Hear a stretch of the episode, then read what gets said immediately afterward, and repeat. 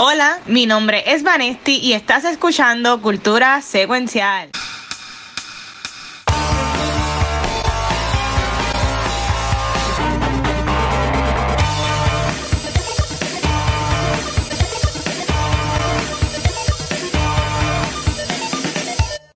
Saludos Corillo y bienvenidos a un nuevo episodio de Cultura Secuencial. Yo soy Vanesti y estoy súper pompeada de estar esta semana aquí con ustedes.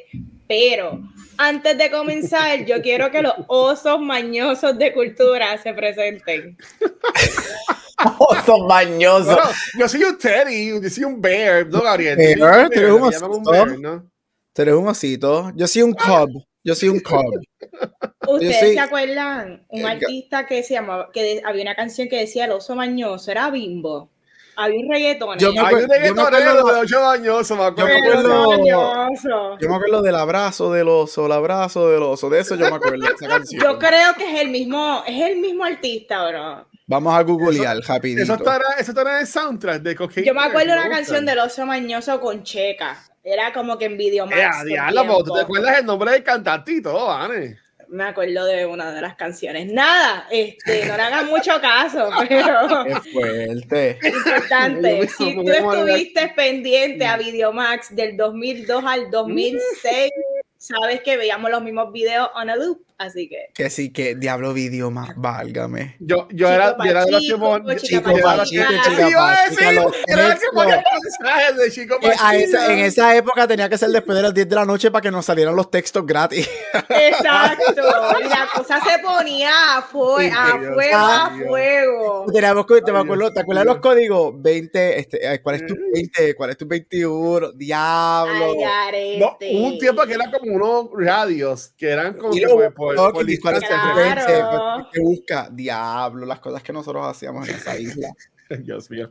Por ahora, mira, ok, este, hoy tenemos un episodio like, likeito, este, y esta semana los hemos tratado bien, Corillo, hemos tirado contenido con cojones, como en los viejos tiempos de la pandemia, pero nada, este, con Watching con Watch, y espero, yo creo que este segmento va a durar como 50 mil horas, ¿por donde empiezo?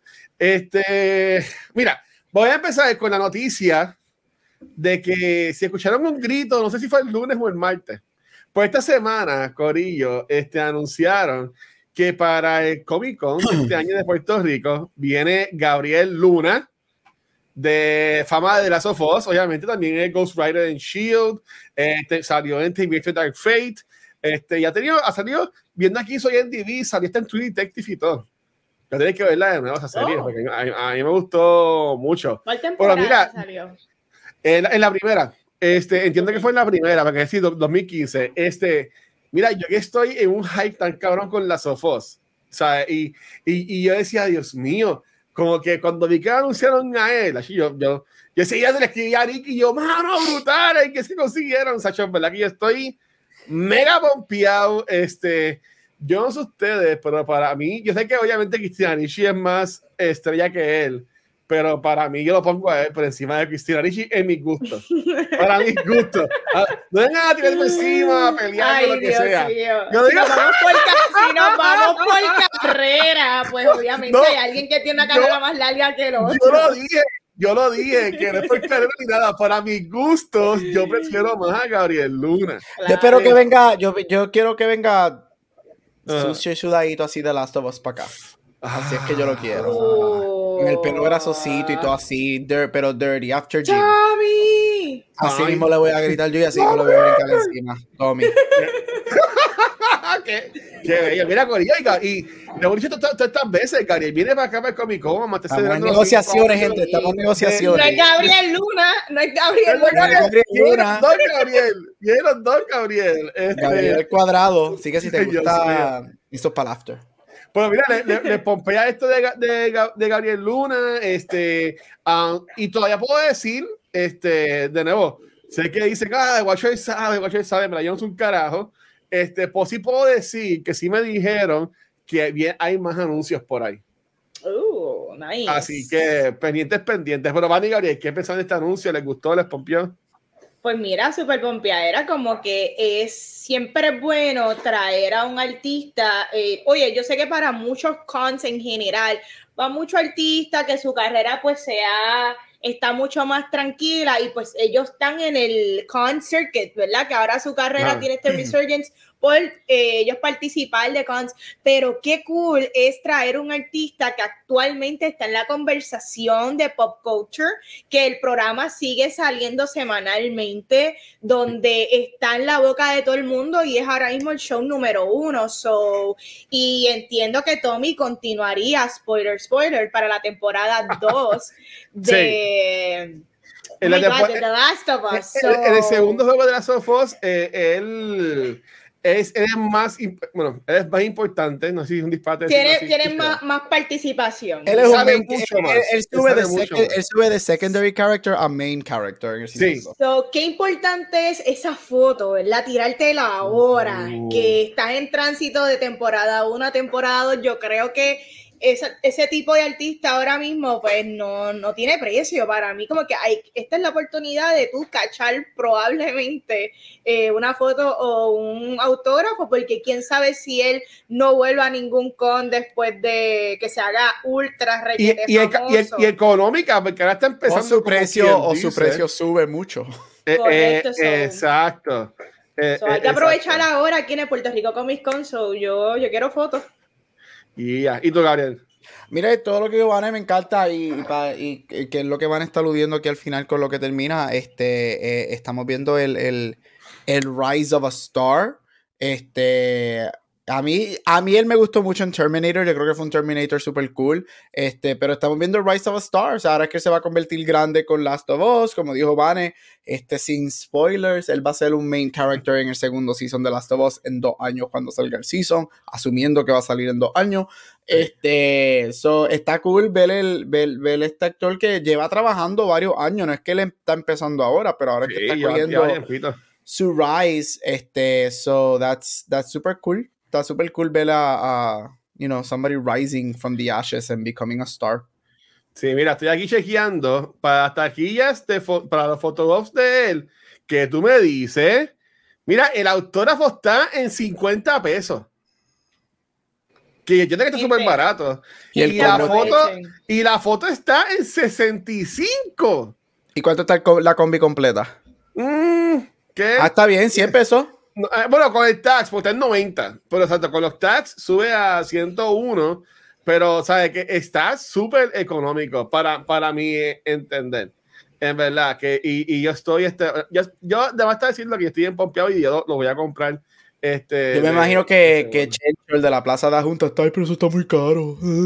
Oh, Gabriel Vanetti, 75 pesos, 65 por una foto lo que yo daría porque eso fueran los precios de los Comic Con sacan en Estados Unidos. ¿Ustedes se acuerdan cuando vino Momoa? Este, al, Yo no estaba en Puerto Rico hace tiempo, Gabriel. No sé si. Yo no, yo no estaba, ya estaba Pero yo, eh, yo trabajé esta, esa, esa, vez y Momoa era un lesser known para aquel tiempo. Para aquel tiempo él era solamente Drogo. Se tuvo la suerte de que eh, después de anunciar que iba a Comic Con, es que anuncian que va a ser Aquaman.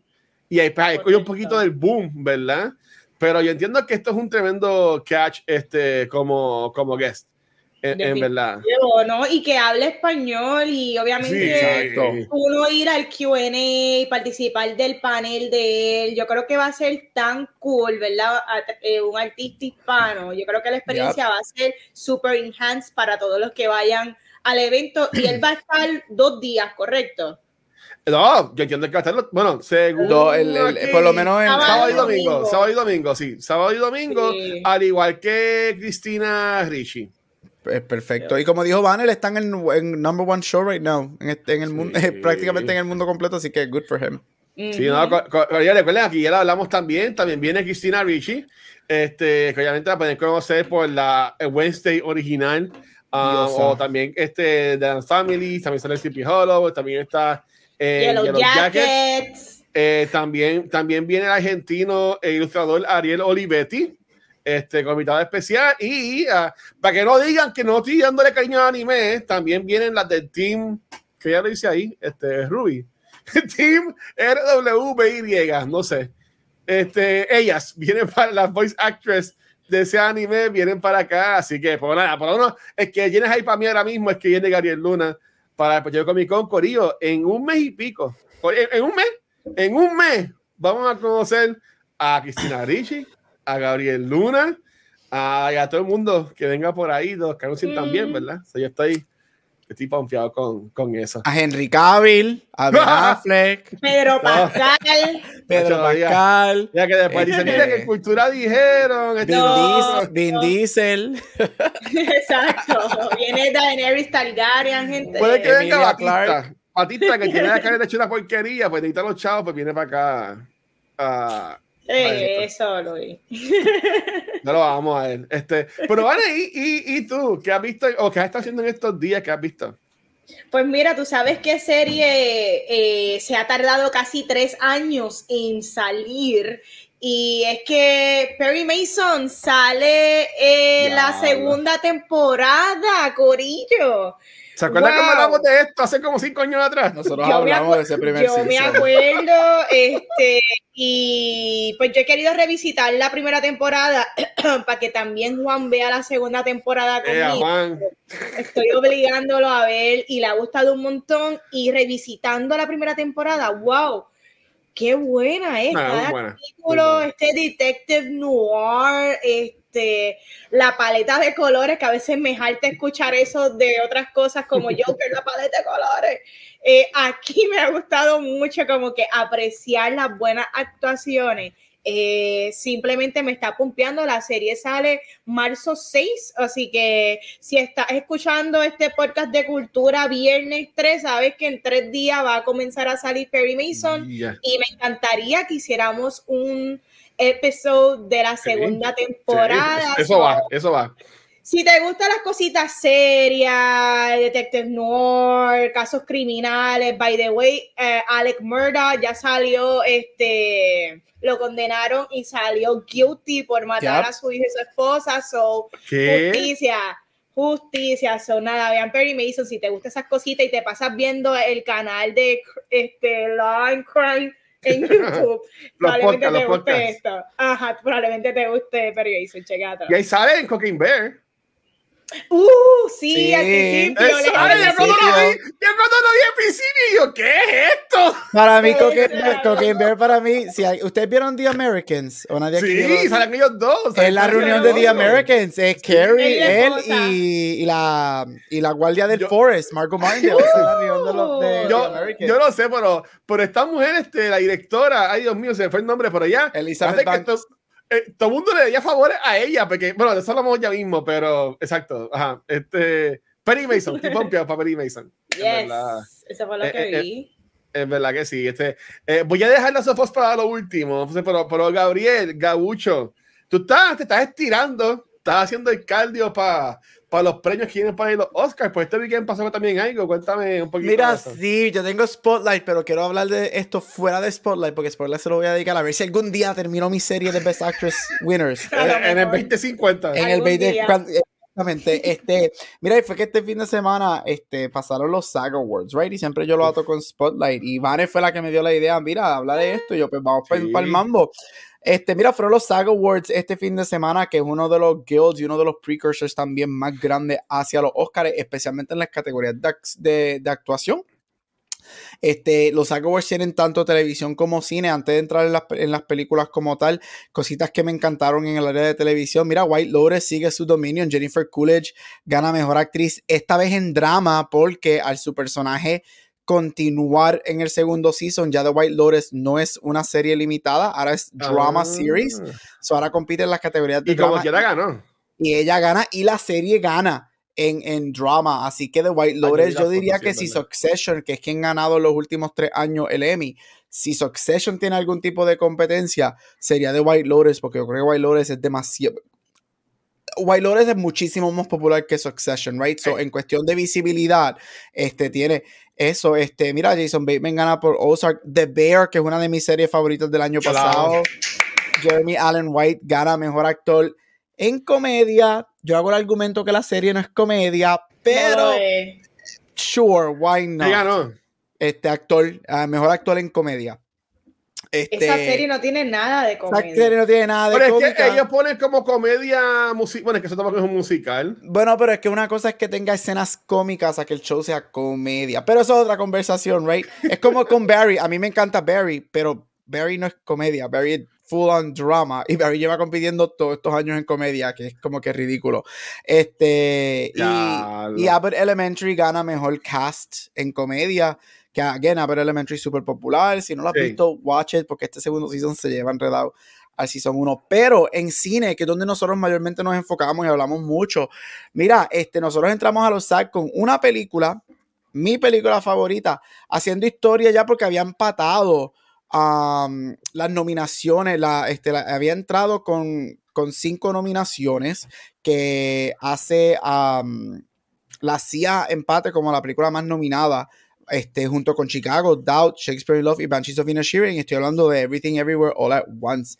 Hay cinco categorías en, en, en la en, en, el área de película y Everything Everywhere hace historia. Hace la primera película en hacer un sweep porque ganó todas las categorías en las que estaba nominada. La única categoría en la que no gana es actor principal porque no tenía ninguna nominación en esa, en esa categoría. Pero Jamie Lee Curtis ganó actriz secundaria. Kiji Kwan gana actor secundario. Michelle Yeoh gana actriz, este, mejor actriz. Y la película gana mejor película o el equivalente que es mejor ensemble. Rompe el récord y se convierte en la película que más Saga Awards ha ganado con cuatro. El récord lo tenía American Beauty, Chicago, The Help y Three Billboards Outside Missouri, que todas esas cuatro habían ganado tres. Everything Everywhere gana cuatro. Este, Michelle Yeoh y Kiji Kwan este, se convierten en los primeros este, ganadores de esas categorías respectivamente asiáticos en la historia de los SAG Awards en sus categorías respectivas en ganar. Y yo creo que esto demuestra que esto le abre el path más grande a Everything Everywhere. Yo creo que obviamente nada es 100%, lo vimos con La La Land, lo vimos con 1917 que arrasaron en sus en su en sus respectivos sweeps, pero cuando llegó la noche de los Oscars perdieron. Sin embargo, yo creo que ahora mismo está todo el mundo, mira, it's over. The race is over. Everything Everywhere se va a llevar mejor película y, varios Oscars. Yo creo que la pregunta ahora es cuántos Oscars va a terminar ganando esa noche. Así que yo estoy súper contento porque esa película me encanta. Y si quieres ver unos speeches emocionantes. Ah, y Brendan Fraser gana por The Whale. Actor, este, actor. Si quieres ver unos speeches preciosos, ve a YouTube, ve los speeches este, especialmente el último speech cuando Everything Everywhere gana mejor ensemble. Es a mí algo que hizo el cast fue que le dedicaron el award a quien hace el papá de ella en la película, el señor mayor, que tiene 94 años y él lleva actuando ya desde, él lleva actuando desde sus 24, lleva, tiene una carrera de 70 años. Él es una de, él, es una de las personas que más créditos en películas tiene. Creo que él tiene sobre 700 películas a su nombre. Este, y el speech fue espectacular. Hubo un momento que he calls out Hollywood. Su primera película ever fue con Clark Gable, The Gone with the Wind, hace 70 años atrás. Este, so, eh, unos speeches este, espectaculares. La ceremonia estuvo súper cool. Así que Everything Everywhere seems unstoppable on, hacia el road to the Oscars. Tengo una pregunta. Ya viene Bachel a dañarme No, pero espérate. ¿Tú entiendes que Jamie Lee Curtis se merece el, el, el premio Supporting Actress por lo que ella hace en esta película. No, ella sí no, no, no, una no, cara espectacular. No, no, no, no, no. Stephanie, eh, e incluso ella no es ni la mejor supporting performance de esa, de, de esa película para mí. Para mí, Stephanie. Yo quería Banshees. Yo quería Esto es hype. Allá se la están dando por hype. Stephanie. Stephanie ella, se, la están dando por porque es parte del corillo. Ella se la están dando. Ella le dieron ese premio por algo que si alguien, si, si, para la gente que sigue los Oscars, saben que esto es, esto es algo que pasa. Las carreras, las categorías de supporting actor y actress muchas veces son el Legacy Award. Nunca te hemos nominado o nunca has ganado o tienes muchas nominaciones. Hiciste un rol ok o estás en una película que es un frontrunner, sabes que esto es por tu carrera más que por el performance. Exacto. Y yo, como alguien que soy un stand de Everything Everywhere y por mí yo le doy la, la 11 categorías, yo se las daría las 11 porque todo el mundo sabe cómo yo me siento en esa película. Pero yo lo digo, el, si ella termina ganando el Oscar, que yo no creo que lo gane. Eso es para lo va a ganar. no, yo creo que lo va a ganar Kerry Condon por Banshees. Pero uh, si, Jamie, si Jamie Lee lo gana, es, tú, eres, tú eres Hollywood royalty. Tú eres, o sea, tú llevas, tú llevas sin, que 40, 45, 40, 45 años de carrera, que eso pasa muchísimo, right? Meryl Streep, su tercer Oscar fue por eso. Julianne Moore, su, único Oscar fue por eso. Y eso pasa muchísimo y es lo que es.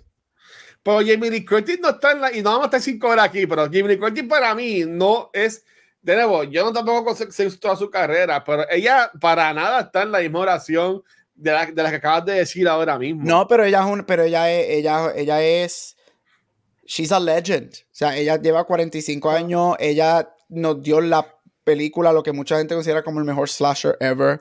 True Lies, este, eh, y mucha gente piensa que ella que esta no hubiese sido su primera nominación al Oscar. Mucha gente piensa como yo que ella por lo menos se mereció una nominación for a Fish Called Wanda y mucha gente piensa que ella fue nominada al SAG y al Golden Globe, que ella se mereció una nominación por Freaky Friday la de Disney con Lindsay Lohan. este, so es, es, es, un Legacy Award. O sea, y again, como alguien que ama esa película, que yo, mira, dale todos los Oscars.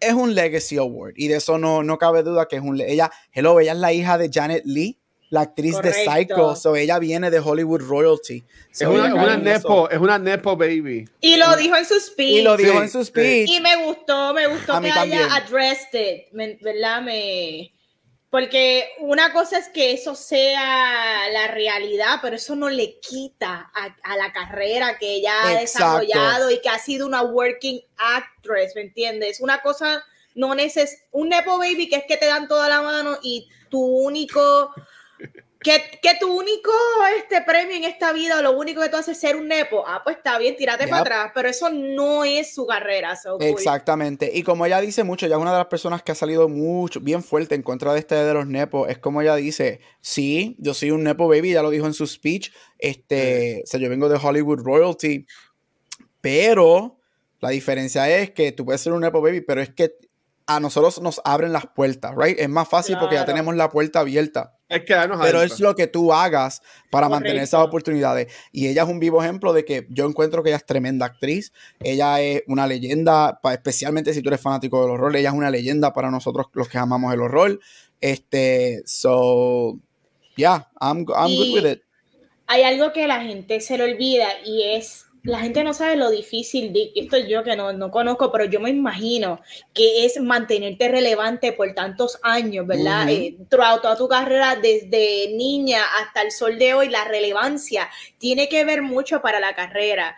Y eh, no tiene que ver nada con el tema, pero por ejemplo, hay muchas personas que la tienen en contra de Dari Yankee, ¿verdad? Pero Dari Yankee se ha mantenido relevante toda su carrera versus Don Omar, por más que tú te tú ames la carrera y que si Don Omar versus Yankee, Don Omar no es relevante en estos momentos. Son gente, relevancia. Relevancia. Brutal, ok.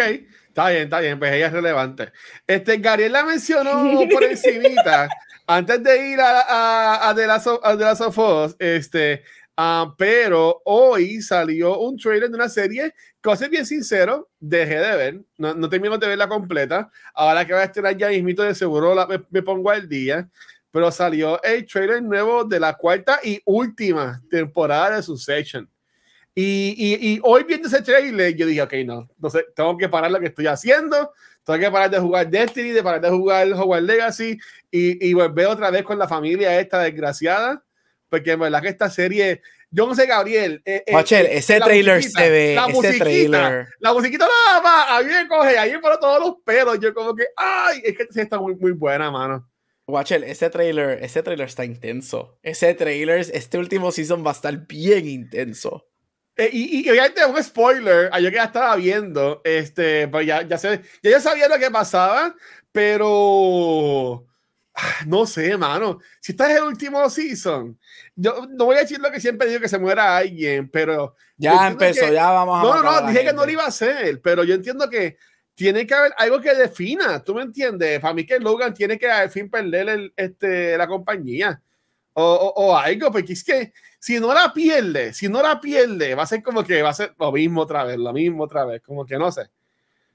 No sé, ¿qué tú crees de eso, este, Gabriel? Bueno, hay que ver qué pasa. El trailer te setea una batalla, se te setea a, los hijos este, uniéndose con las facciones que le quieren quitar para demandarlo y quitarle la compañía. O no, el trailer no te dice explícitamente si quieren quitarle la compañía, pero el trailer sí te dice que nos vamos a ir a batalla o para quitársela o para arruinarlo por lo que él les hace al final del por lo que él le hace al final de season 3. Yo lo que quiero ver es la lo que aparte de eso, yo estoy bien interesado en ver qué va a, pasar con Shiv y el esposo, porque él Fuck Shiv. Fuck Shiv. Porque él fue el que. Bueno, es que vaya, tú no has terminado, pero sabes lo que pasa en el último episodio, ¿verdad? Del Season 3. Sí, yo, yo, yo Sin decir spoiler, porque Van no lo ha visto. Yo creo que algún día van a estar esta serie. Él es el responsable de lo que pasa al final de Season 2 es de Season 3. Y so, yo quiero ver la dinámica de Shiv y el esposo que va a pasar. Este, pero estoy excited y es el último season. Again, yo soy fanático de cuando los shows deciden, ¿sabes qué? Fuck it. Hasta aquí llegamos y esta es la historia que yo quería decir. Así que good for them. For Eso me tiene bien pompeado. Y, y yo que pongo en YouTube a ver muchos videitos en, lo que trabajo. Eh, en un momento se dan muchas entrevistas. Y el que hace Logan Roy es un señor bien chulito él. Este, se, se pasaba diciendo que estaba endiablado con con el que hace de. Así ah, ellos no se soportan, ellos no, ellos, ellos no se Jeremy hablan. Strong, porque Jeremy Strong es bien este method actor. Pero aparentemente todo el mundo en el todo el mundo en el cast no soporta a Jeremy Strong. Nadie en el cast lo soporta aparentemente. Pero, hay que se tiene que hacer bien, porque para hacer un tan estúpido con el method acting y que sea un actor que esté tanto en demanda, no, no es famoso, pero sale muchas cosas algo bueno debe estar haciendo. Sí, bueno. Pero ¿sabes qué va a ser lo triste? Que me, dio, me di cuenta que en, un lapso de dos meses, abril y mayo, para nosotros tres, se nos va Succession, se nos va Ted Lasso por el momento y se nos va Mrs. Maisel. Así que wow. este tenemos los season finales. Ay, ¿verdad? El, el, trailer de Lazo, pues está eso, Los final seasons de esos tres shows en dos meses. No, eh, este no es el último de Lazo. Si fuera el último, ya lo hubiesen anunciado con el trailer. Bueno, pero ellos han dicho que eh, ellos hicieron como que esta temporada tiene su cierre para ellos, pero está abierto a ellos retomar la serie en algún futuro. Yo pienso que esta va a ser las, yo creo, yo pienso que de Pater esto va, después de esta sesión va a haber un lapso bien grande. Va a ser 3, 4, 5 años, quizás regresen, pero es verdad, van a este Sudeikis, todos ellos dijeron que sí, que este season se hizo y la historia cierra los tres, los tres seasons y que esto sí es hasta el momento, por ahora es un final para Ted Lasso. Yes. Bueno, la, la, serie, la serie de que la serie que no va a terminar y que va y esperamos que dure por lo menos dos o tres temporadas más es The Last of Us. Y este, este pasado domingo este, ¿no? el séptimo episodio de la primera temporada, un episodio que llevaban tiempo la gente o fanáticos como yo esperando, ya que ha dedicado 100% al DLC The Left Behind. Y estrenó el domingo y tengo que decir, para que ustedes digan también lo que pensaron, que para mí estuvo ok el episodio. Estuvo bueno el episodio, sí enseñan mucho de lo que es el DLC, enseñan todas las partes importantes, ¿verdad? Por decirlo de esa forma. Pero cuando se acabó el episodio, yo me quedé como que, um, ok, se acabó. O sea, como que, como que, no sé, como que se acabó el episodio y me quedé como que, ajá, ¿y ahora? O sea, este, baby, es que, obviamente yo que me he comido los juegos y sé la historia, pues baby que yo pensaba que le he puesto más cositas. También esta fue la primera vez que Neil Druckmann, este es el primer script escrito solamente por él, porque él sí coescribió el pilot episode con Mason, pero este fue el, el episodio que él escribió solito. Este, como a mí también puede ser eso, pero no sé, para mí, eh, porque en el DLC ahí es como que un, es un, es un tiempo presente y, backwards. Porque ella va a un mall a buscar medicina y es que se acuerda a cuando fue con Riley. Y pues tiene un poquito de acción y eso. Este, pero como que estuvo hermoso. A mí me encantó. Y desafortunadamente este episodio también ha, ha sido review bomb en IMDb, por, por ejemplo, es el único episodio que está por debajo de 8 en cuanto al rating, tiene 7.5. Pero ¿por qué será? Shocker. Porque hay un beso. porque hay un beso entre Riley y Ellie, y si eso les molesta, se van a diablo con el segundo season. Pero, pero pues, gente, Gabriel y Vanetti, ¿qué pensaron sobre Left Behind?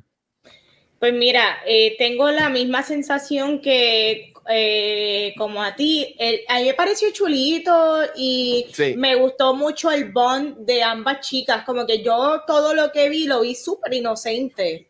Yo no vi nada, este, me gustó, ¿verdad? Cuando tu amiga se te va y la emoción de verla, pero a la misma vez recibir una noticia tan triste y conociendo a él y que él y hasta el momento pues no es que ha podido conectar con muchas personas, ¿verdad?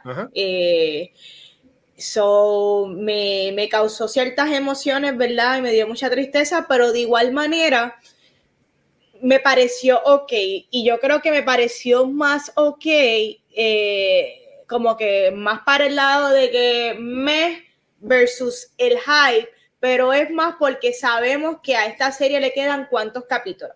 Dos. Le quedan dos capítulos más. Si esta fuera una serie que hubiesen anunciado de que es de 15 capítulos, pues quizás yo estaría, esto está súper bien, yo no tengo ahora por terminar porque todavía le falta. Pero al saber que el capítulo entero fue de esta manera, o fue de esto en particular y siento que todavía hay mucho por retomar y por llenar. So, mi teoría es que el, show va a terminar en algún, va a terminar en cliffhanger, donde parte de tempo, parte de el juego 1 va a pasar a la temporada 2. Yo no creo que va a ser un clear cut de que juego 1, digo yo, porque si es así, siento que va a ser muy rush el final. Yo espero que no. Bueno, voy, a que, que este. Yo espero que no, ¿verdad? Pero al faltar dos capítulos, yo siento que lo que fue este capítulo y el anterior se han tomado mucho el tiempo en algunas cosas y en otras no. Y siento que todavía le faltan detalles del juego 1 por tirar antes de llegar al final. So, si lo van a hacer todo, pues siento que va a estar un poquito rush, pero eso es, ¿verdad? No sé. Ustedes me dicen, ustedes son los que saben. Yo, yo, quiero, quiero lo que dijiste, pero quiero darle a, que también le comparta su, su, opinión del episodio. Dale, Gabo. Mira, yo estoy, yo creo que estoy un poquitito different que ustedes dos. A mí me encantó. Este, yo creo que a mí lo que me encanta de este show es que ellos tienen unos peaks and valleys y, y, y cada peak and valley es un freaking masterpiece en lo que es storytelling. Yo creo que el break de, de, este episodio eh, en verla a ella, este, be a kid, estar en una situación que ella no quiere estar y perder probably la primera persona that she loves. Este, especialmente también esto para mí también es un cargo para ella de que nos mordió al mismo tiempo, sin embargo yo sobrevivo porque yo soy inmune, este, que es algo que ella carga mucho en el segundo season, ella tiene mucho guilt por eso en el segundo juego. Este, a mí me gustó, yo encuentro que el set design, el production value de, esta, de este episodio, uff, ese amor se veía espectacular. Denle el Emmy por set design. Sabrá que eso, eso, eso es este, digital. Sí. El set design espectacular. Este, mi hermano, este también es el Emmy episode de ella so far. Este, ella, eh, esa nena, ella es tan introspectiva y a mí me fascina la, la, la, introspección que tiene.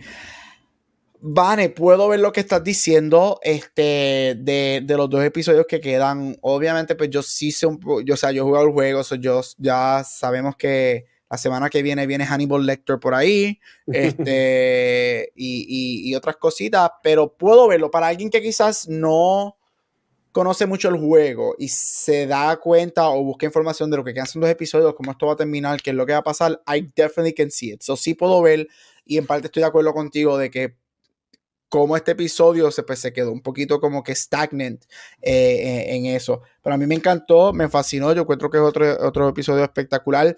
El momento favorito mío es cuando él al principio le coge la mano a ella.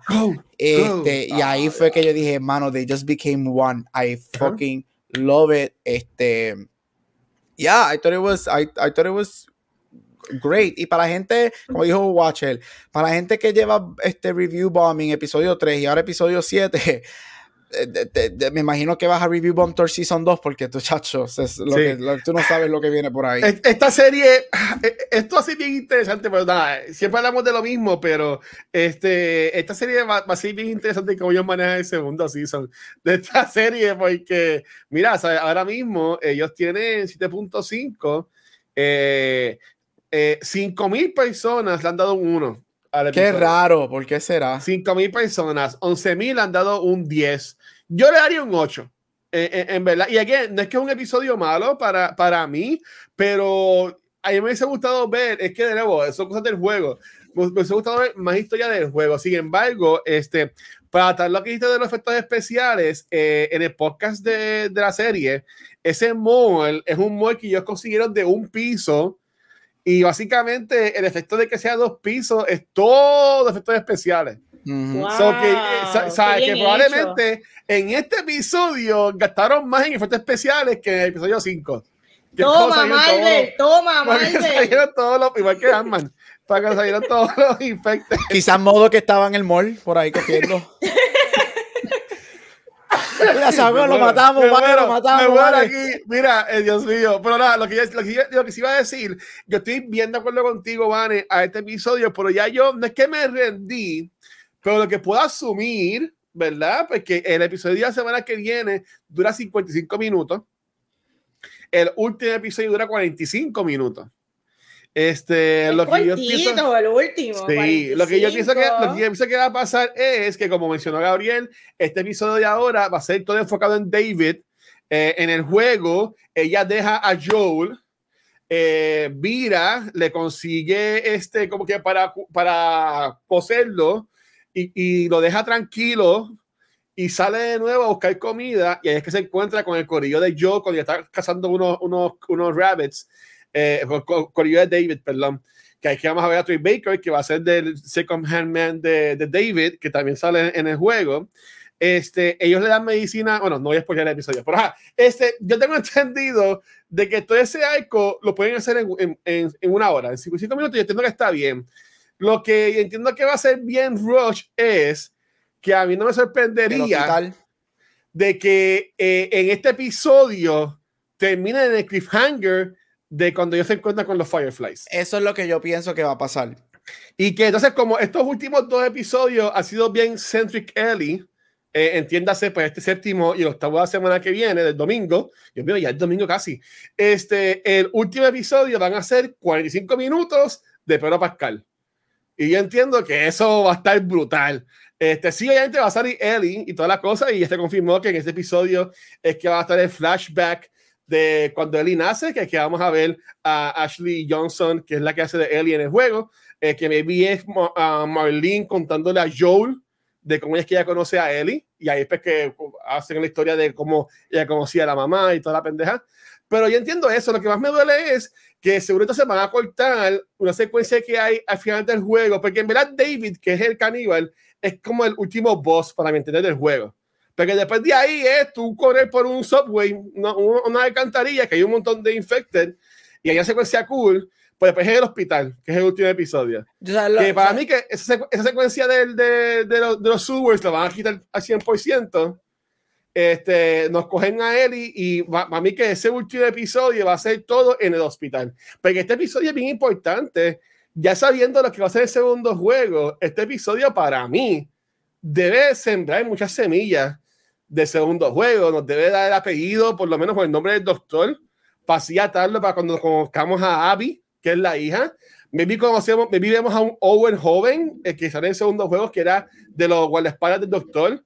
Vemos a Manny también, que es el mejor amigo de, de Abby, que también era de los guardaespaldas del doctor. ¿Sabes que Maybe para mí, me estoy haciendo un viaje bien cabrón. A lo mejor estás en un viaje. De, seguro, pero en el mundo de Luis veríamos todos estos, estos personajes que van a salir en el segundo season, los veríamos por lo menos así como que esparciditos, en un medio cambio, como vimos a, a Dina en el pasado episodio, yo entiendo que lo veríamos ahí. Yo pienso que... Vale, dale.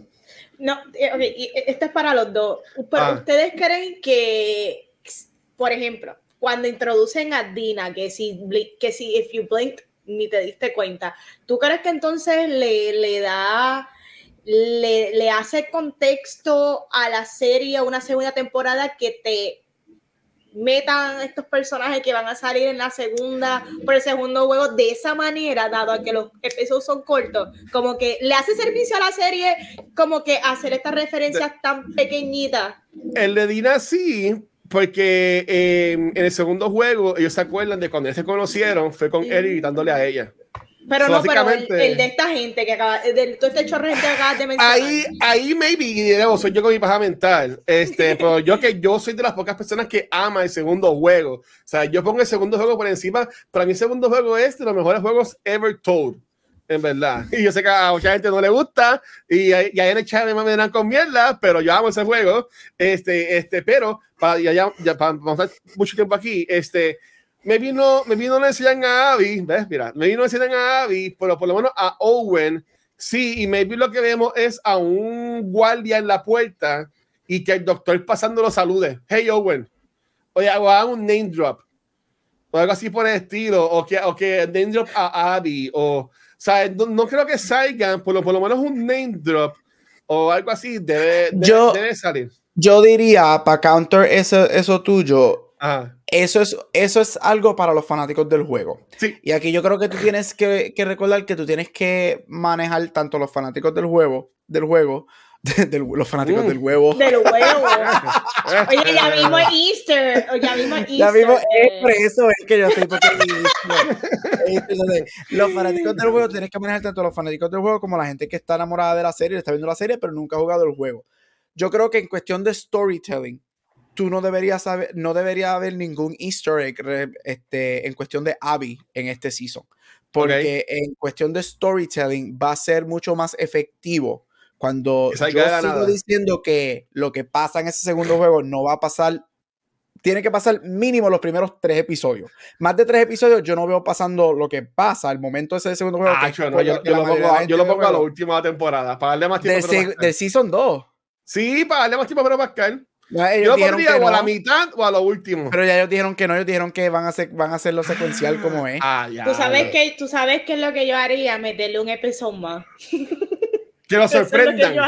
Que, nos sorprendan de la nada, como, como en como, como Salman, que sacaron un día Sí, que le metan algo ahí. Pero quería decir rapidito lo que yo espero de, este, de, estos dos episodios. Yo, yo creo que este próximo episodio va a estar bien cool. Y yo creo que, como tú dijiste, va a ser un cliffhanger. Porque yo sí pienso que el episodio va a terminar. Obviamente, todos sabemos qué es lo que va a pasar con ella, donde ya va a terminar para ese último episodio al final del juego, el hospital y todo ese revolú a mí me está, si tú vas a hacer todo el último episodio en el hospital, que watch, estoy contigo, ahí donde yo pienso que el último episodio debería ser todo en el hospital, toda esa secuencia, este, si va a ser ahí, tú deberías terminar este episodio, los últimos 15 minutos, whatever, con Joel torturando, que a mí me encanta eso. Oh, ¿verdad? Hablamos de eso, sí, eso, eso, es una de las mejores partes del juego. Y yo creo que eso sería quizás un posible final para ese episodio, él torturando a David's men para averiguar dónde está Ellie. Y de ahí es que vamos y hace setting a, oh, que ahora es que viene este último episodio que sabemos.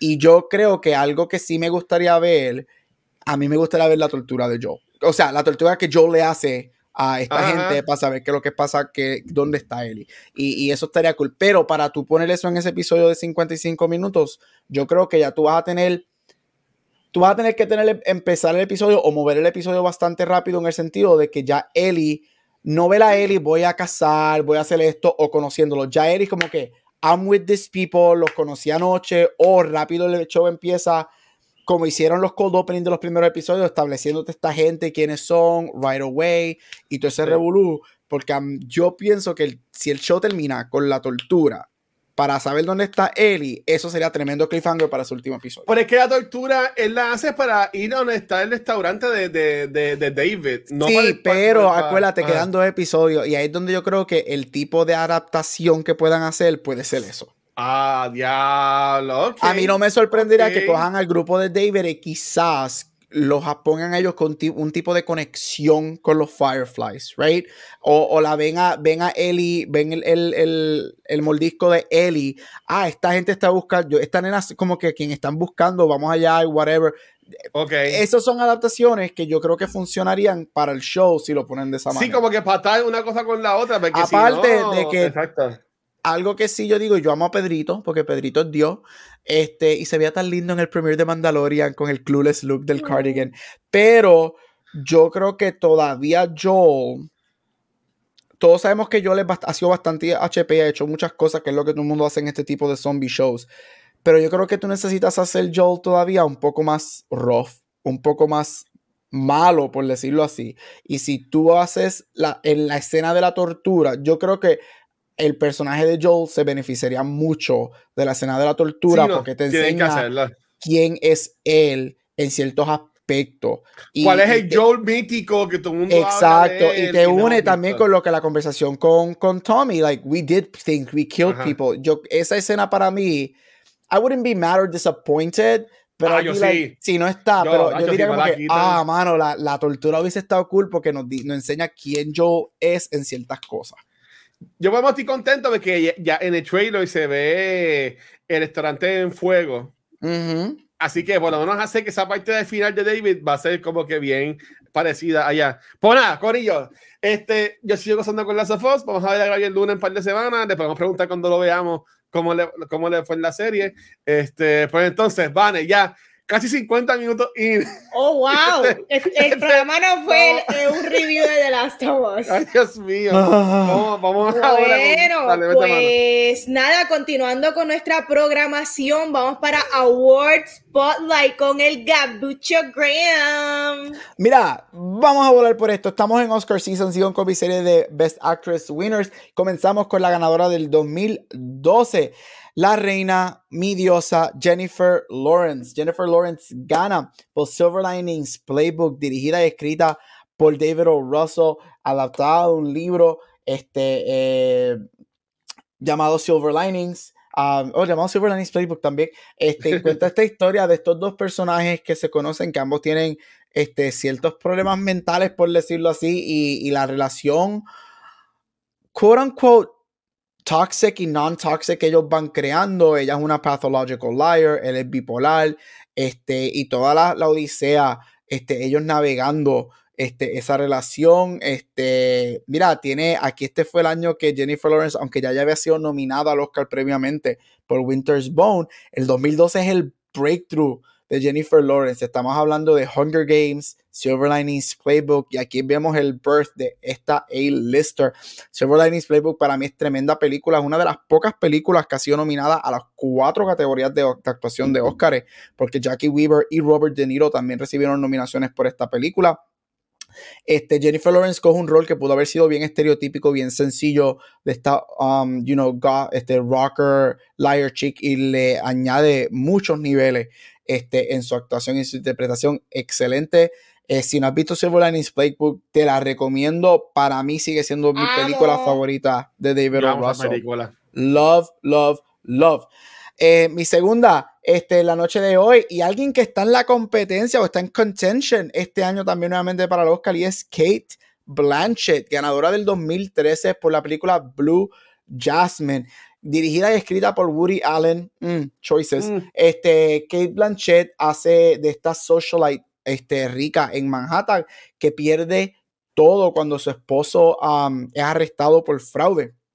Este, y vemos el descent to madness de esta mujer que viene de un estatus y lo pierde completamente todo y como ella pues se vuelve loca, ella trabajando con su relación con su hermana, se pone a vivir con ellos, empieza a trabajar en, en you know, como secretaria y otros trabajos que no es la vida de la que está acostumbrada. Esta película y este rol está basado mucho en este, A Streetcar Named Desire y el personaje, este, uno de los personajes principales de, esa, de esa novela y de esa interpretación de película, que Blanchett para mí, aunque ya tiene Tar este año mucha gente dice que Tar es su mejor performance ever, para mí Blue Jasmine sigue siendo por un poquito eh, por encima de Tar, mi performance favorito de Kate Blanchett. Gana su segundo Oscar, su primero en la categoría de mejor actriz, ya que su primer Oscar fue en la categoría secundaria en el 2004 por Blue Jasmine. Y este año puede hacer historia y puede ella estar en la competencia para ganar su tercer Oscar por Tar. Todos sabemos que Kate Blanchett es una leyenda, eh, ella es una titán de, la actuación. Así que si no has visto Blue Jasmine y te gustan estas películas este, que, que son character studies, este, excelente. Y si la has visto, termina, tiene una de las escenas finales más awesome y cool de, de los 2010. Este, y mano, Kate Blanchett es una muestra actuando. La número 3, y Watcher, esto va con lo que tú me preguntaste de, de Jamie Lee Curtis um, anteriormente cuando estaba hablando de los Saga Awards. Es la ganadora del 2014, Julianne Moore, por la película Still Alice. Julianne Moore por fin gana su primer y hasta el momento único Oscar por mejor actriz por la película Still Alice, que es basada en una novela este, del mismo nombre, en donde ella interpreta a una mujer, este, una profesora lingüística, este, de lingüista, de uh, a linguist professor, este, que empieza a tener Alzheimer, este, y, oh. comienza a, a navegar su vida sabiendo que ya va a llegar el momento que no se va a recordar de nada. Tiene un ensemble cast de Alec Baldwin. ¿Tú quieres ganar un Oscar? trabaja con Alex Baldwin, él le ganó el Oscar a, Kate Blanchett, a Julianne Moore, a varias personas más. Tiene un, un ensemble cast de Alec Baldwin. Kristen Stewart, que yo no soy el más fanático de ella, pero a mí me gusta mucho el rol de ella, de, esta, de ella en esta película. Ya hace una de las hijas de Julianne Moore. Este, Kate Bosworth y Hunter Parrish. Mira, la película es buena, es una película buena. Yo watch de lo que estábamos hablando anteriormente. Para mí, el performance de Julianne Moore es muy bueno. Julianne Moore para mí can do no wrong. Ella es excelente para nada, para mí en lo personal, este es el mejor performance de ella. De hecho, de sus cuatro nominaciones al Oscar, yo pondría a esta, si me dicen rank sus nominaciones, yo pondría a esta como su última. Sin embargo, esto es un caso de que el performance es good enough y la narrativa de tú eres una leyenda y nunca te hemos dado un Oscar y a este punto tú te mereces uno, te vamos a dar el Oscar. Así que ella gana um, por Still Alice este, en el 2014. Y para terminar, la ganadora del 2015 y alguien que me gustaría que volviera a este tipo de película y dejara a Marvel para un lado y es Brie Larson. Sí, gente, Captain Marvel tiene un Oscar por una de las mejores interpretaciones de los 2010 y es por la película Room.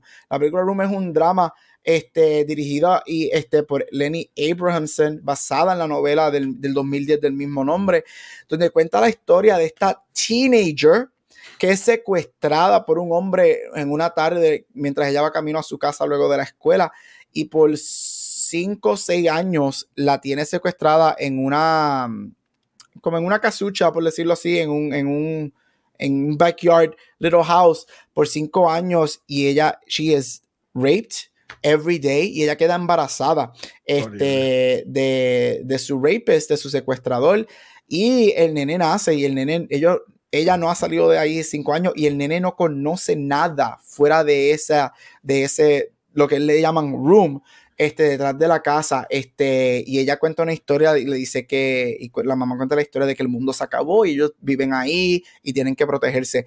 Eh, es una película bien fuerte. A mí me fascina, es un performance espectacular.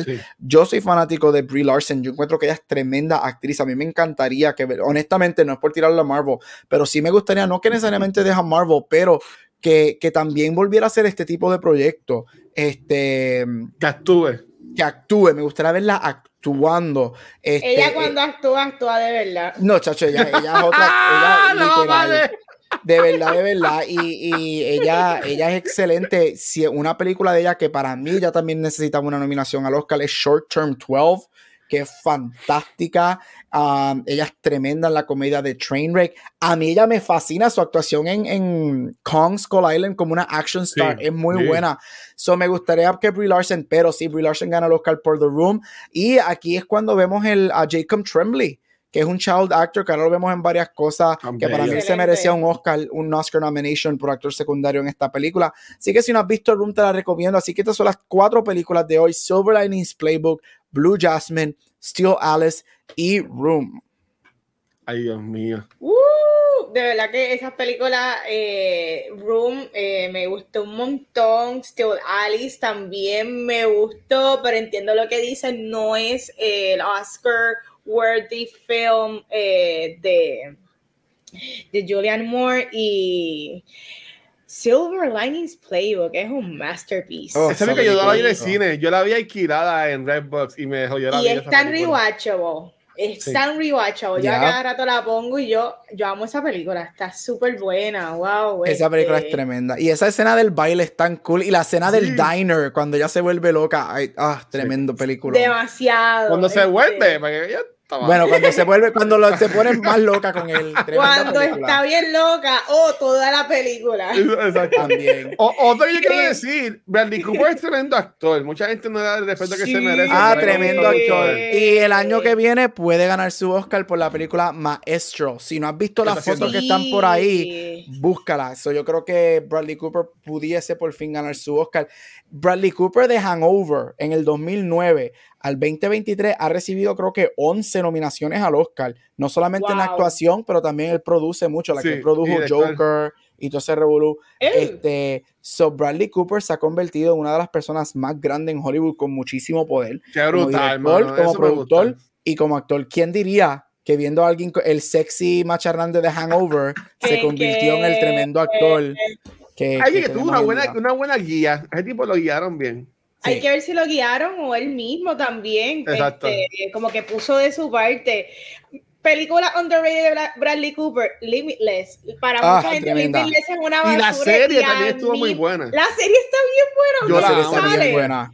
Él no sale, pero está bien buena. Es que me encanta el concepto de, de esa pastilla. Es como que quiero más, quiero más de eso. Este, pero nada, Gabriel, gracias por Award Spotlight y vamos a hablar ahora de Cocaine Bear. Esta película es dirigida por Elizabeth Banks, que ah, también hizo su su carrera comenzó como actriz y ahora vimos películas como la última de Charlie's Angels, que a mucha gente no le gustó, pero yo le encontré mm. mucho entretenimiento. Para mí no para mí no es una mal directora, so me encanta verla en este genre movie y es que Cocaine Bear está basada loosely en unos acontecimientos de la vida real eh, y está bien interesante la premisa porque yo diría que Cocaine Bear es esta mezcla de suspenso, horror, eh, eh, comedia oscura y a la misma vez yo siento que esto este es otro, otro tipo de subgénero dentro del horror, porque para mí que hay un, explot, hay un exploitation, ¿verdad? De, del, género, porque hay un aspecto meta y hay un aspecto que no, no sé, es como que bien tongue in cheek, eh, e-, ellos saben lo que están haciendo y es bien a propósito y yo la encontré súper divertida. Yo creo que hay muchas personas que se pierden cuando tú le dices que Inver está bien buena y yo creo que ellos buscan que sea buena, pero en el ángulo de que tiene que ser una película seria y no es así, las películas están hechas para entretener, las películas están hechas para llevar un mensaje y yo creo que la movie hace todo eso y a la misma vez le encuentras mucho humor. Tiene un cast súper bueno que saben lo que están haciendo y saben los roles que le tocaron. So, hay un tipo de awareness y yo creo que está, está hecha con intención.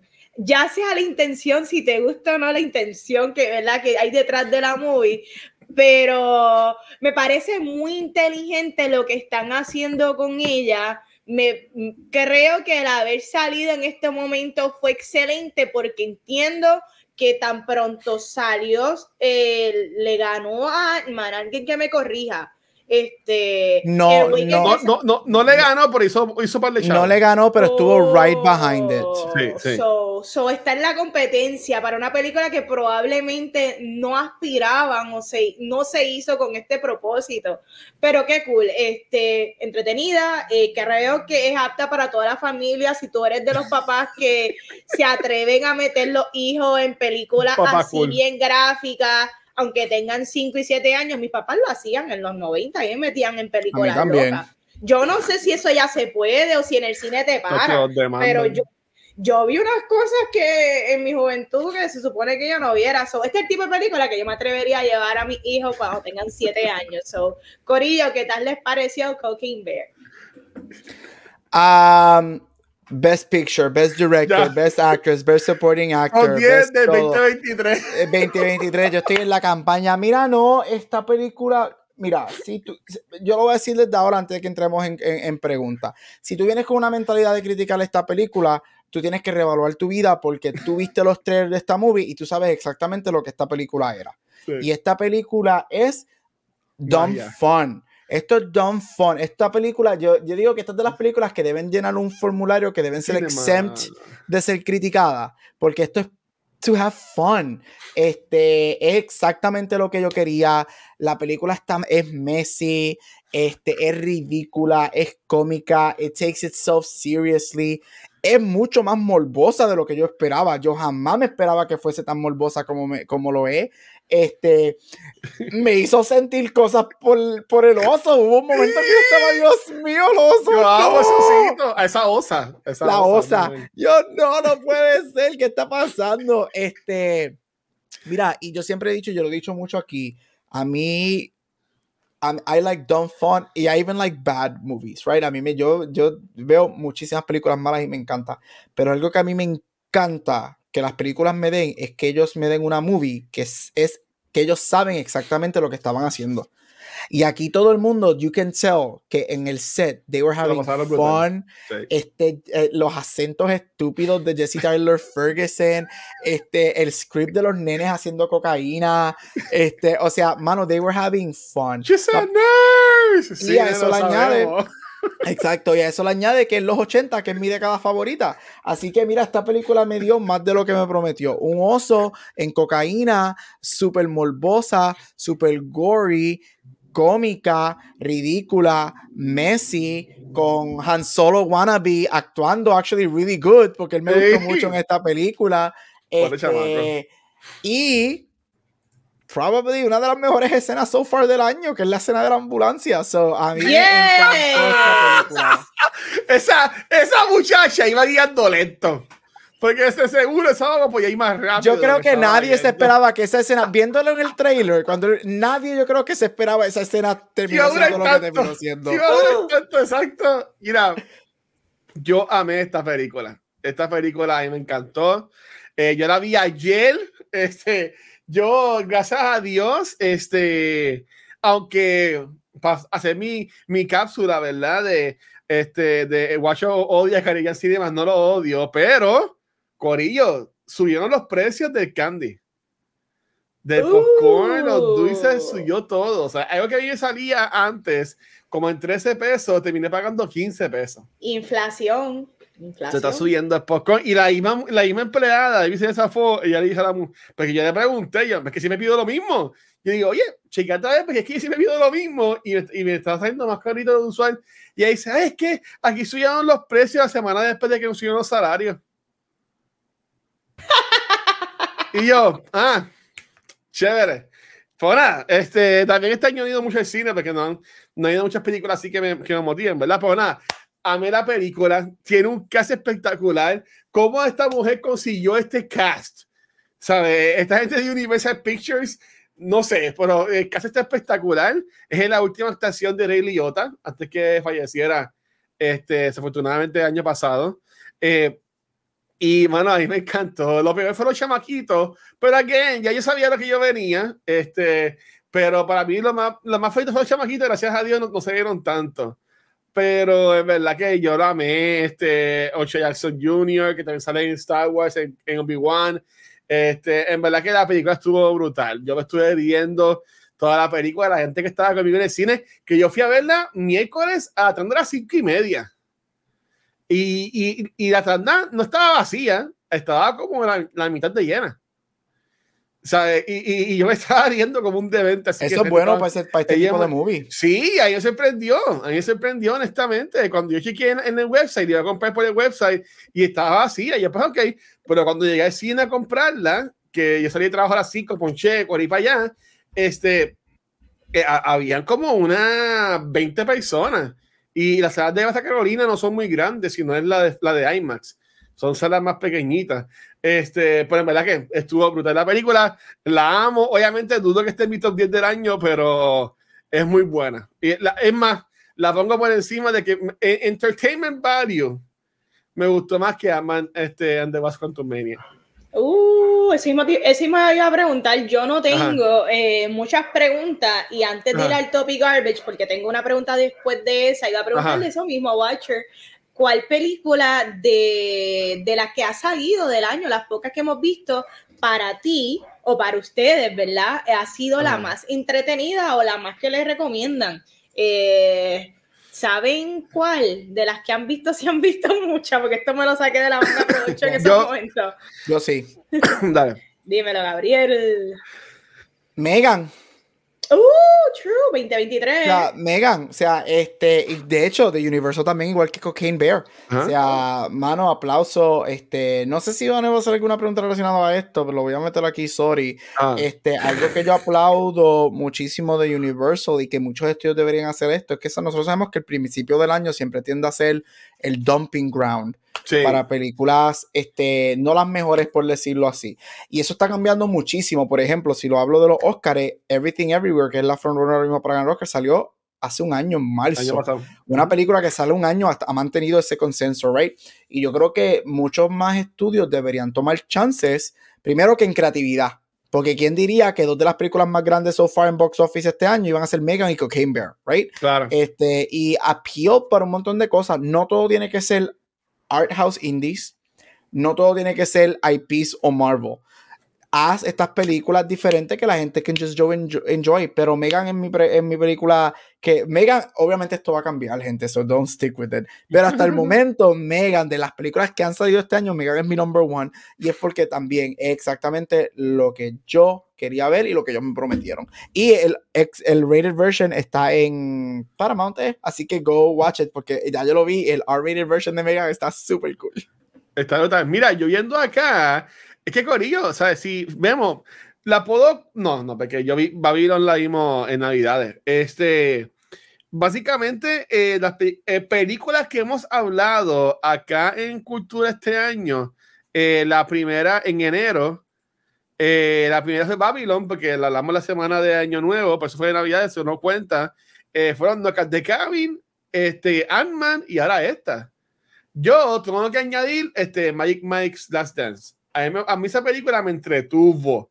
No es, no es, la mejor película del tiempo. A mí Salma Hayek como que no me encanta actuando, pero este, me, eh, me entretuvo mucho, pero honestamente yo, yo diría que ahora mismo esta película ha sido la, la, más fun que he visto del año. Y yo entiendo que lo que es febrero, hace par de años atrás, en febrero salió Deadpool, cuando estrenó. Y también la segunda salió eh, también en febrero. So, para mí que eh, estas compañías, usualmente en enero, febrero, lo que vemos son películas de misterio. De estas que sí, de, de, estas películas que como 20 mil partes. Este, pero siempre las tiran para acá. Este, mira, si dice Pig, es la panita del oso que está en Peacock, en la versión R de Megan. Este, so yo diría que en cuanto a película, la más que yo me he disfrutado ahora mismo es Cocaine Bear. Más, honestamente, que Ant-Man and the Wasp Quantum Mania, pero no va a durar mucho porque ya la semana que viene eh, sale Chris 3, que yo lo he dicho, si alguien me puede decir dónde puedo ver un y Chris 2, se los voy a agradecer. Si no, las alquilaré eh, para verlas en el iPad, porque yo voy a ver Chris 3 este weekend y ahora. Claro. Oye, este iba a decir también que compartiendo el sentimiento de ustedes, yo creo que hasta el momento lo que es Megan, eh, Magic Mike, eh, No Cat the Cabin, que yo la critico un poco en el review, Sí, han sido películas que han entretenido bastante en el cine. Eso estamos viendo cómo estamos retomando, viendo películas que quizás serían streamers en el cine y nos han sorprendido. So, esto está súper cool. Este, iba a preguntarles a ustedes. Eh, ¿Ustedes piensan que en el 2023 el género de horror va a dominar nuevamente? o piensan que no? Eh, Gabriel. ¿El del horror? El de horror. Eh, yo creo. Es que 2022 está, es un pretty good bar to, surpass. Hay que ver, yo creo que el primer test para eso, obviamente Vegan es horror, pero son más campy, right? Este, Cocaine Bear, esto, this is just gory, whatever. Y hasta Scream es campy. Sí, es campy, whatever. sí, yo creo que Scream sería el primer real test de lo que se considera un poquito más like traditional horror, right? Porque es un slasher movie este, que sale la, este weekend, no lo otro. O ya estamos ahí a la vuelta de la esquina de stream. Este, no, salió Chris 3. Ah, que hoy es jueves, salió hoy. Yo estoy, yo estoy en los coming soon de Caribe Cinema. Toby Creed 3 más usted. Y Watcher, por si acaso, Creed 1 y Creed 2 están en HBO Max. Sí, a mí que lo escribió. Gracias. Este, este, ya, ya, no tengo mi contacto en el cine, eso, no, tengo ya esas primicias. Perdón, so, uh, hay, que, hay que ver, yo creo que tiene el potencial, obviamente. También hay que ver cuántas películas de horror salen este año, porque para mí hubo muchísimas que salieron en el 2022. X, Pearl, Scream, Halloween, Barbarian, este, muchísimas más que este, Infinity, ah no, Infinity Pool este año. Este, son muchas movies, so, yo creo que si no lo sobrepasa, yo creo que estamos en un, en un muy buen resurgence para fanáticos del horror, que han demostrado que nos pueden dar mucha variedad de diferentes tipos de horror, and they're actually really good, porque de verdad que yo no encuentro even como alguien que yo no fui fanático de Halloween Ends, it works as a fine movie to watch, right? So yo creo que no, para los fanáticos de horror como tú y yo, este, y Watcher, por supuesto, este, yo creo que estamos en un good time.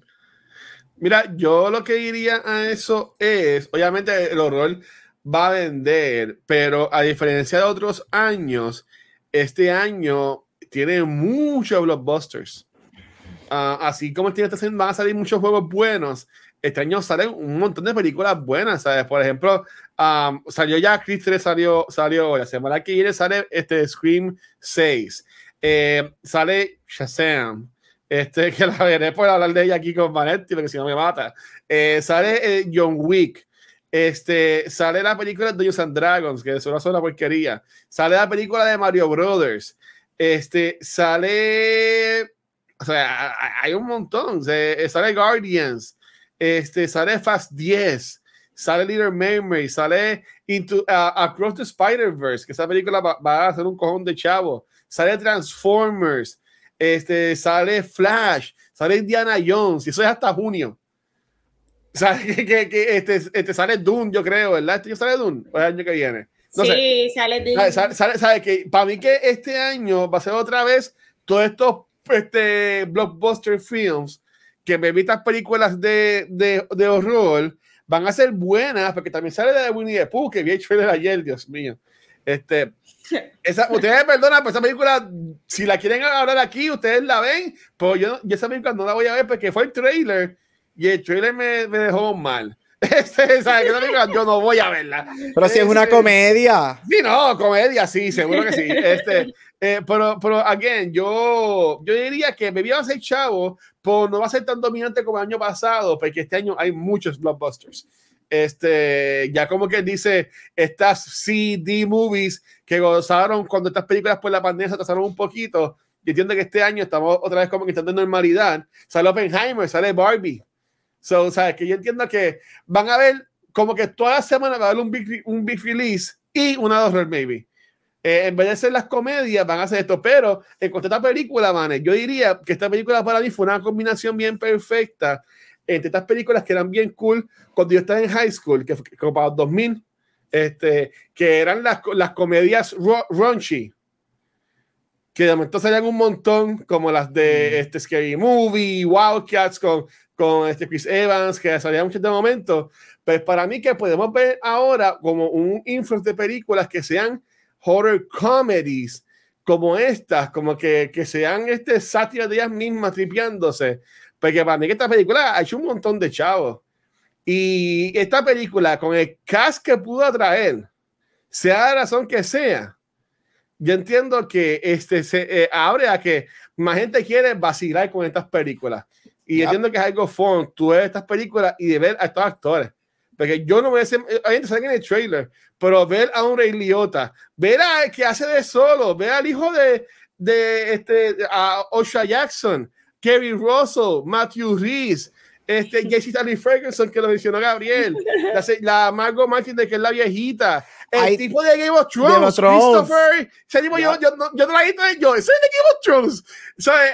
este, sale, era, era como que un montón de gente, que yo digo que me vino, son, me vino a dominar, pero ya han sido tan buenas y han vendido tanto de que ahora van a poder atraer mejores actores para estas películas, que David le dé más credibilidad a estas movies, pensaría ya. Espérate, estoy súper de ah. acuerdo con ambos, así que vamos ahora para nuestros tops y garbage. Eh, mira, se me hace un poquito difícil como que decir un garbage, porque obviamente esto no es una película eh, que uno está pendiente a ciertos efectos o ciertas cosas, pero déjame ver en cuanto a garbage, garbage, garbage. Hmm, yo creo que mejor voy a comenzar con los top. Yo creo que las escenas de gore están súper bien hechas, súper realistas. Este, las desmembraciones. Me encantaba también en los brazos, todas esas partes estaban súper bien hechas, no se veían de embuste, se veían una mezcla entre con el oso, había partes como que se veían prácticas, otras partes se veían CGI, pero funcionó, no era el nivel de que me distraía tanto, yo dije, que uno diga, Dios mío, qué horrible el CGI, parece un juego de PlayStation 1. No, no, no era eso. Y para probablemente el budget que tenía la movie, yo creo que lo trabajaron dentro de todo súper bien las escenas de horror, digamos que de los POV shots donde te, pon, te enfocan como que la persona y el suspenso de dónde está el oso, o tú sabes que va a atacar, o sea, tú sabes que va a atacar, pero tú estás en la espera. Yo creo que esas partecitas, eh, le doy los aplausitos a Elizabeth Banks porque lo hizo súper bien. Eh, diablo. Si, me, si voy a decir algo, Dios mío, yo creo que yo voy al infierno poquito de garbage, Rey Liotta, un poquito. Ah, yo no estuvo mal, no estuvo mal. Él tampoco es el mejor actor del mundo. No lo sé. Pues. Por, por, decir algo controversial, yo quiero que Rey Liotta como que eh, dentro de todas las personas, eh, los celebrities que salieron, pues él eh, no estuvo, no, no siento que dio su 100, pero nada, como quiera, legendario. Gracias por tu carrera, Rey Liotta. Rest in peace. Corillo, ¿cuáles son sus top y garbage? Mira, mis tops, este, me encantó lo gory que fue la película. Yo no me esperaba que fuese tan gory. Este, mi, para mí la escena de la película es la escena de la ambulancia. Desde que ellos dos llegan al, al, al, lugar hasta que por hasta el choque, wow, qué escena cuando la camilla sale de la ambulancia. esa pobre viejita bendita que mucho sufrió, mano. Mano, dito, ya que lo que querías que le hicieran, que le, que, que, que, que jugara con su Este, mira, esa escena me encantó. A mí, ustedes saben que a mí me encanta todo lo bloody, me encanta el horror, me encanta. So, I love lo ridículo que es. Mira, a mí me gustó. ¿Sabes qué me gustó mucho en esta película? A mí me gustó que todo el mundo estaba haciendo having fun y ridículo. Sin embargo, me gustó mucho que Han Solo de todos era el que estaba como que quote unquote acting en la película. En una película de ganarse los chavos. él, dijo, yo voy a ganarme los chavos. Él estaba en los Oscars. Él estaba como que corriendo para los Oscars. Él estaba, no, él, estaba como Leonardo DiCaprio en la, en, la que sale a y le dice This is the greatest acting, acting I've ever seen. Así mismo, así estaba él. Él estaba actuando. Es como que mi padre, que mi padre quiere que yo haga esto. Yo no quiero mi hijo. Yo estoy en depresión. Sí. él me encantó. Este, mejor interpretación de lo que hizo Han Solo. Este, este. Ah, no es una película mala. He dicho lo que he dicho. Este, así que a mí me gustó. Elizabeth Banks, este, Vane, todo lo que dijiste en su dirección, estoy bien de acuerdo. Yo encuentro que está. Es probably her best directed movie porque yo encuentro que ella tenía una visión de lo que esto era y me gustó muchísimo. Me encantaría seguir viéndola crecer como directora. Este, obviamente ella me, a mí me encanta como actriz, ella se roba el show en las películas de Pitch Perfect y ella obviamente se roba el show también en Hunger Games pero me gustaría verla más como directora y, que crezca más y que, y que perfecte su craft. Mano, que garbage, es que, es que como dijo ahorita, que uno puede decir porque tú sabes exactamente lo que, lo que está. A mí me gustaron los nenes, a mí me gustaron los chistes de los nenes que, like, oh, if cabrón, lo sabemos. If we're getting grounded, can it be after we get out of rehab? porque los nenes hicieron, hicieron cocaína. Este, they were fine, es lo que exactamente esperaba. Si hay un garbage y no es, o sea, voy a decir uno por qué yo diría que eh, llegó el momento. Esta película es corta, esta película de es 1 y 40 minutos. Pero hubo como tres escenas que yo sentí que duraron un poquito too much y se sintió un poquito más larga. La del policía en el techo del gas. La del policía en el techo, sí. ya, so, yo, mátelo ya, de cabrón. Exacto. este, se resbale. Ah, sin entrar en spoilers, me gustó mucho ese reveal de la policía. Yo, espera, what? Yo, ah, no lo esperaba. Este, y obviamente la pejita, la pejita al final, pero, mano, this, I, I love that y es exactamente lo que yo quería ver. De verdad que yo quiero que hagan un universo de animales en droga y hagan muchas películas de estas, honestly. Mira, ese maldito Henry, yo estaba que se lo coman ya, puñeta.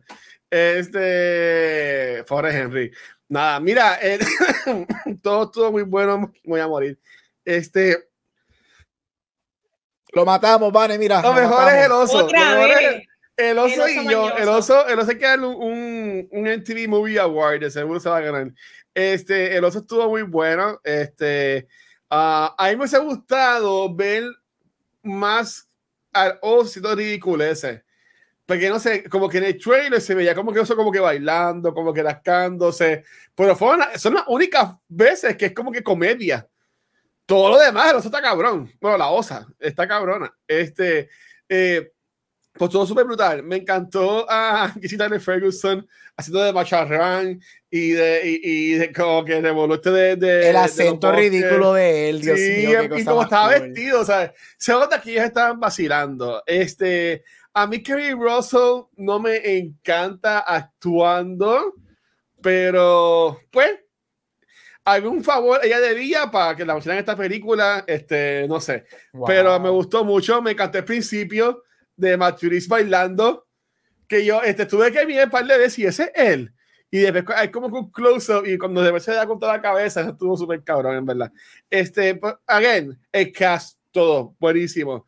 Yo no tendría garbage, honestamente.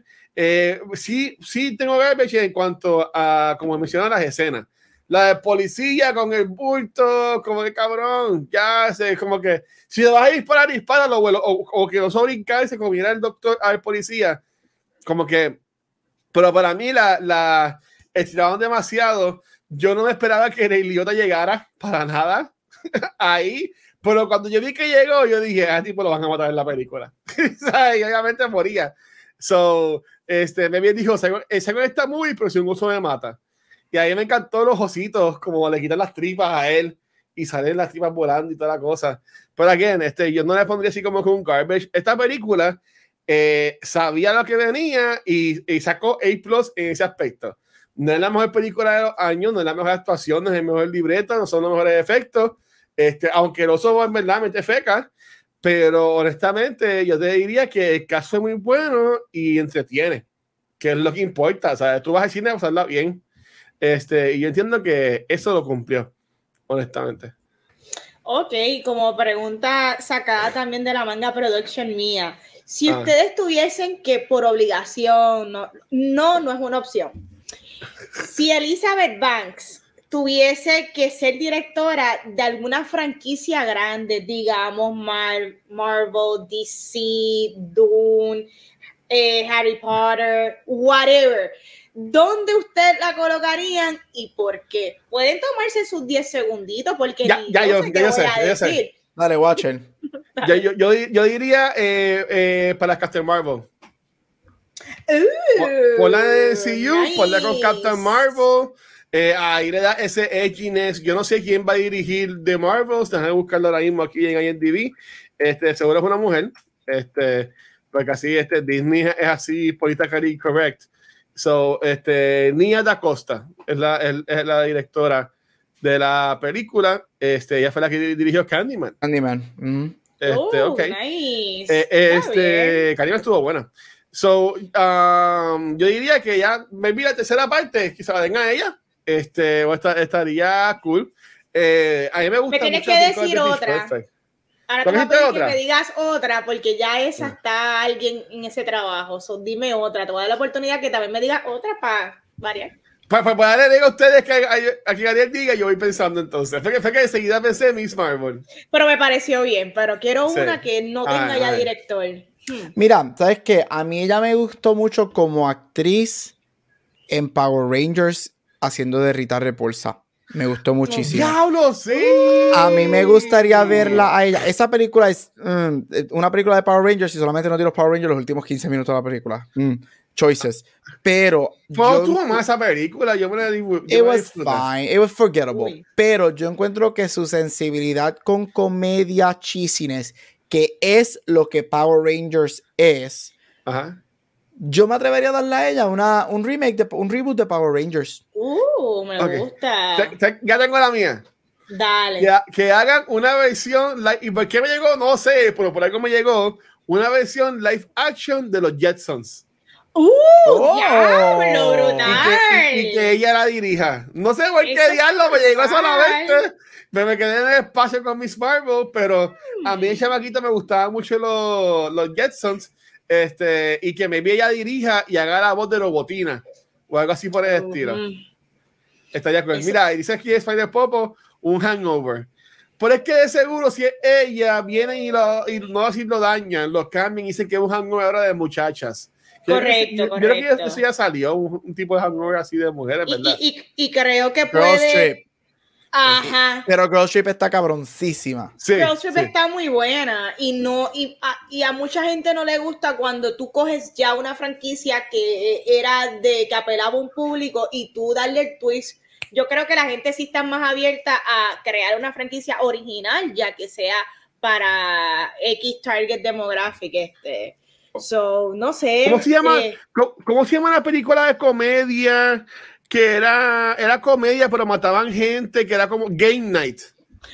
si hacen una oh, secuela de Game Night, que sale, sale, de mi, sale mi esposa, sale de Rachel McAdams, si hacen una secuela de esa película, y me gustaría con, con, ella. Sí, pues mira, yo me voy a ir un poquito más elevada. Yo pienso que cuando Elizabeth Banks ya haga por lo menos dos, tres películas más, maybe dos más, y ella quiera elevar su carrera y coger una franquicia bien peposa y tiene ciertos elementos elementos que apelan a ella, pero es un poquito más serio, yo me atrevería a tirarla a ella por un Pirates of the Caribbean. O me atrevería a tirarla a ella a un Future Jurassic Park este, Project. Puede ser una miniserie. Sí, hay, algo de Universal. Dame algo de Universal, porque si te trata con Universal, algo de los parques, seguro. Exacto, eso está cool. Como que un Pirates que tiene elementos eh, dramáticos y también tiene muchos elementos de horror y comedia. So, me gustaría verle en algo así cuando crezca más como directora y se, se atrevan a darle un budget grande. Eso estaría súper cool. Ah, me gusta, mm. me gusta. Oye, cancelaron la de la de la de este, esta mujer que iba a hacer la película de, de los Pirates de, de ella. Oh, eh, la de Margot Robbie. Aparentemente sí. ella dijo que los proyectos de ella lo habían. Eh... Están hold por ahora. A, mí me ha esa película porque es un personaje que sale en, la, en, en, el ride. Es, la muchacha. Que, pues, bueno, yo pienso que los tres dijimos como que ideas súper buenas. El Watcher, yo creo que tú vas a tener que llamar a Mal y decirle, era, eliminen la película, ustedes necesitan a Elizabeth Banks para que se la trabajen. Este... Pues, pues esa fue que la atrasaron, porque la van a grabar de nuevo con ella de directora. Definitivo. Mira, este, ¿ustedes creen que vienen secuelas de Cocaine Bear? Yo no creo que vengan secuelas, pero yo creo que viene un universo de este cobitos tipo de, cobitos, cobitos, cocaine, Yo creo que viene un universo de esto. Este, no me sorprendería. Yo creo que again esta película ya recuperó su budget. Este, el word of mouth está muy bueno en esta película. Yo veo esta película fácil cuando la termine sacando en sus 75 millones de dólares, que eso es buenísimo para este tipo de película. So, uh, sí, mira, si Meg 2 sale ahora después de cinco años que ve la primera, este, yo, yo pienso que sí. ¿Sabes lo que yo quiero? Yo quiero que ellos hagan un rip-off de Jaws. Dame un Great White Shark en droga. Diablo, ok. Una, un, un rip-off de Jaws con Deep Blue Sea, pero el tiburón está en droga. Eh, chacho, dámelo. Quiero yes. Sí. sí. Ok. Yo, yo, eso ¿Cuál, sería, ¿Cuál sería la ah. versión puertorriqueña de Cocaine Bear? ¿Cocaine Iguana? no, las gallinas, las gallinas que están por ahí en los pueblos. Correcto, las gallinas o el coquí, el coquí bien diablado. ¿Tú te imaginas, tú te imaginas, no, los monos que están sueltos por laja, los monos en drogas por la chacho. Correcto. Uf, estaría buena ahí en Puerto Rico. Y siempre voy a decir, la, la, historia que dijo Ángel, que hacer una historia de zombies que terminaran en morro, Es muy buena, Ángel. Deberías tirarla. Y no, Pierluisi no cuenta para hacer esa película. Ya esa película se hizo. Cocaine Sean.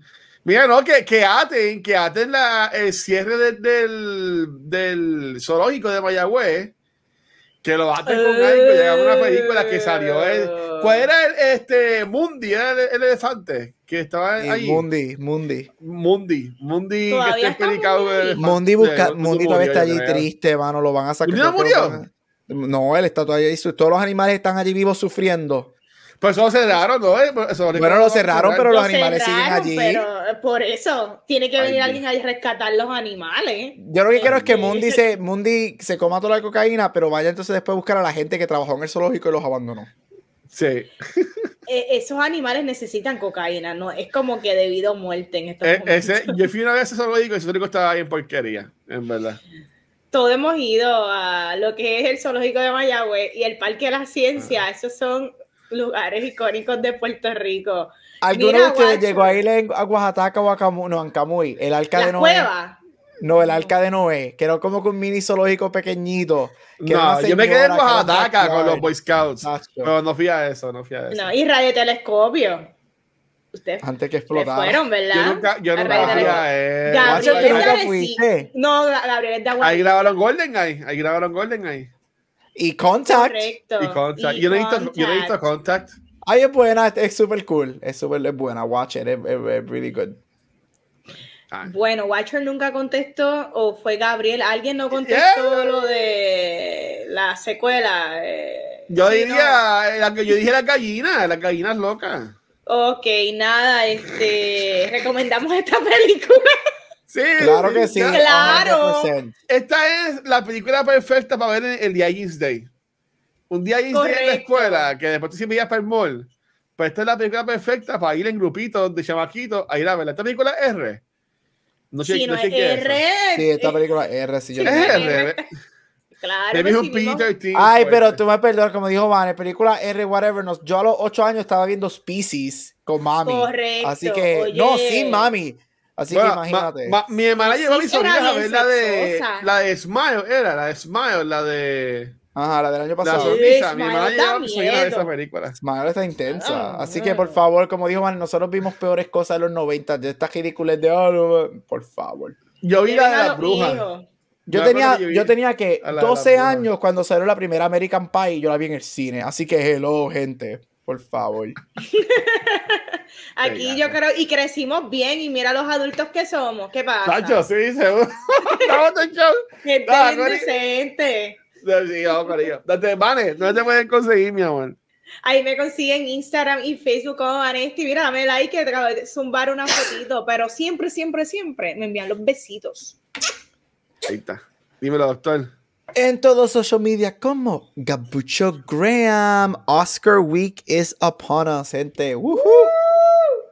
The Oscars are coming. The winter hoy empezó, hoy empezaron, hoy empezaron las votaciones en los Oscars. Desde hoy hasta el martes, cinco días. Así que ahora estamos en la recta final. Y, hay nada más votos que están en la academia. Sí, 9.700 algo personas. Y si tú tienes una película que está nominada, ¿tú puedes votar por ti mismo? No, si tú no eres miembro de la academia. No. Ah, bueno, tú puedes votar por tu, quien te dé la gana, claro está. Ok. Yeah. pues yo voy a votar, voy a votar por mí. Nada, Corillo, voten por mí. Mi nombre es José como el Watcher en cualquier red social. Y a continuación nos puedes conseguir cualquier proveedor de podcast que nos puedes dar este rate si os quieres cinco estrellas de guilla. Nos puedes dar también un follow en cualquier proveedor de podcast. Este, y a veces podemos tener preguntitas en Spotify, sale que las puedes contestar también ahí. Este, también nos puedes seguir en redes sociales, nuestro canal de YouTube, pero donde único lo puedes ver en vivo es acá en Twitch. esta semana publicamos cuatro podcasts, así que deben un break, ¿ok? No se pueden quejar. Esta semana publicamos cuatro podcasts el, lunes y ya vamos a grabar el episodio de Noob Talks y terminamos grabando un spoiler cast. Tuvimos dos horas ahí con Daffy Pixel, que un poco nos morimos a lo último. Este, el miércoles, ayer grabamos este video de Force, que hablamos sobre Mando. Este, y hoy hablamos del oso mañoso acá en Cultura. Este, la semana que viene venimos con Chris 3 este, ¿verdad? Sí. Tiene 88 en Rotten Tomatoes, así que eso está muy bueno. Chris 3, claro, yo, pero yo esa asignación voy a verla, voy a verla eh, el, el, sábado, voy a ver las dos películas y el domingo por el día la voy a ver. Voy a ver Chris 3 en cine. Era, y sale Papi Jonathan. Ese tipo está muy fuerte, está bien, ese tipo está pues nada, Corillo, Chris 3, hay que ver Gabriel hay que ver con Rafa si grabamos un Back to the Movie de 1, no sé, vamos a ver, es que está, está muy cargada ya la semana con los podcasts, vamos, vamos, ya estamos otra vez como tiempos de pandemia. Pues nada, Corillo, gracias por estar con nosotros, este, vale, despídete esto, porfa, bueno. Corillo, hasta aquí otro episodio de Cultura Secuencial. Nos vemos la semana que viene, así que como dijeron, ponte al día con todas las películas de Creed que están en HBO Max y la semana que viene hablamos de Creed 3 dirigida por Michael B. Jordan, súper brutal. No miren mi ojo, no miren mi ojo. Chequeado, mi gente, gracias.